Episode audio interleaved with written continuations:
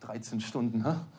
Na gut, für 20 Minuten Rede, das müsste ich hinbekommen. Ich soll nicht viel sagen. Ich soll ein bisschen was sagen über die Verdienste meines Vaters bei der WPG und dann, ah ja, dann leider noch ein bisschen Stellung nehmen zu einem Thema. Und ich soll was sagen zu Chancen an den Finanzmärkten mit Hilfe von Finanzderivaten.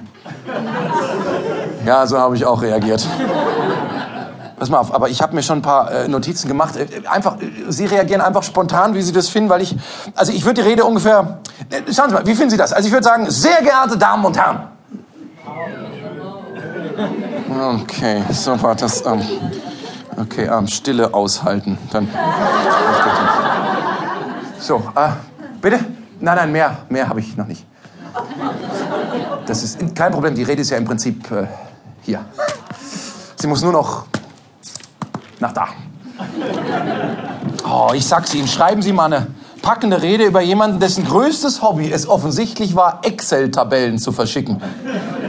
Hier schauen Sie, AS antwortet meinem Vater, er melde sich ASAP, schnellstmöglich, soweit habe ich es verstanden. Und dann schreibt mein Vater wieder dieses Kauderwelsch, pass auf, mein Vater schreibt, dringend, die Nixe 3 ist nix.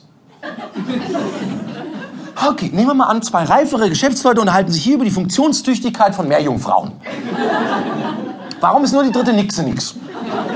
Sind die anderen zwei in Ordnung? Was hat die dritte Nixe? Schuppen. Oh. Finanzmärkte und mein Vater, du, das sind die beiden Themen, zu denen habe ich in meinem Leben am allerwenigsten zu sagen. Das wird eine Rede werden morgen früh. Ich sehe die alle schon vor mir sitzen, da die Großkopferten von den Banken, Commerzbank, Deutsche Bank. Dr. Gump wird auch da sein. Weiß nicht, ob Sie ihn kennen. Dr. Gump äh, ist so ein hohes Tier bei der WPG. Der war früher Kollege von meinem Vater. Also, äh, nicht so sehr Kollege, mehr Erzfeind. Es ist so ein Typ, immer breitbeinig dargestanden, immer na, neueste Anzüge, dann immer, immer Sonnenbrille. Weißt du, verspiegelte Sonnenbrille, aber mit den Spiegeln innen.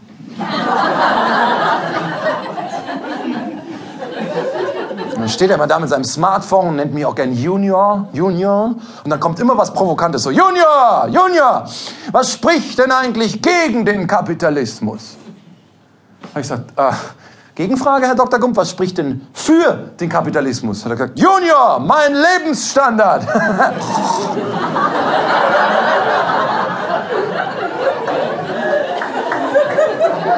Das Schlimme ist, viele halten Herrn Dr. Gump jetzt für einen feinen Menschen, ne? weil er spendet so gerne. Ja, da kenne ich noch wen. Ne? Sie kennen ja die Steigerung von Hohn, ne? Hönes. Ne? Nein, nein, nein, nein. Nein, nein. Ich, ich meine mit dieser Spenderei, weißt du, der Dr. Gump läuft überall rum, der, der, dessen Schecks sind so groß, die können Sie mit bloßem Auge vom Weltall aus erkennen. Ja? Er hält die auch immer so schräg, falls Google Earth mal wieder Fotos macht.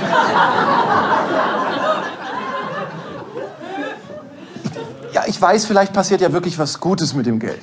Aber ich weiß nicht, ob so eine gute Idee ist, immer mehr Menschen wie Herrn Dr. Gump die Entscheidung zu überlassen, wem mit so viel Geld geholfen werden darf.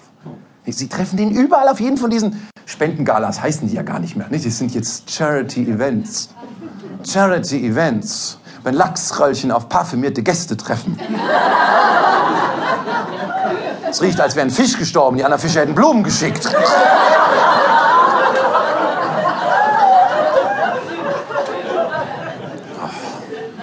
Finanzmärkte, doch wirklich. Ich, ah, ich habe ja versucht, mich einzulesen. Ich habe versucht, ich habe so viel, je mehr ich gelesen habe, desto weniger habe ich verstanden.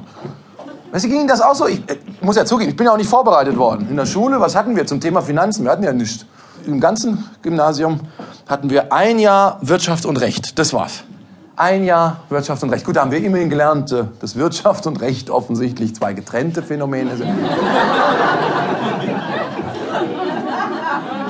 Einen berühmten Aphoristiker hat man mal gefragt, ob man Wirtschaftsethik studieren soll. Er hat gesagt, na, da müssen Sie sich schon entscheiden.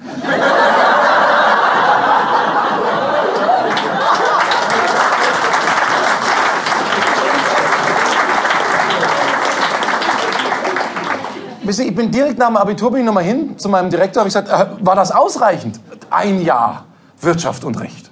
Er hat gesagt, selbstverständlich war das ausreichend um Deutschland regierbar zu halten. Haben Sie nicht auch das Gefühl, diese Finanzsprache, es, es will ja keiner, dass das verstanden wird. Es ist so eine Form von Herrschaftswissen. Macht ausüben funktioniert ja am allerbesten, wenn derjenige, auf den Macht ausgeübt wird, gar nicht versteht, dass auf ihn Macht ausgeübt wird. Weißt du, wie früher, wenn ihre Mama zu ihnen gesagt hat, schiel nicht so, sonst bleibt's dir. Haben sie sofort aufgehört.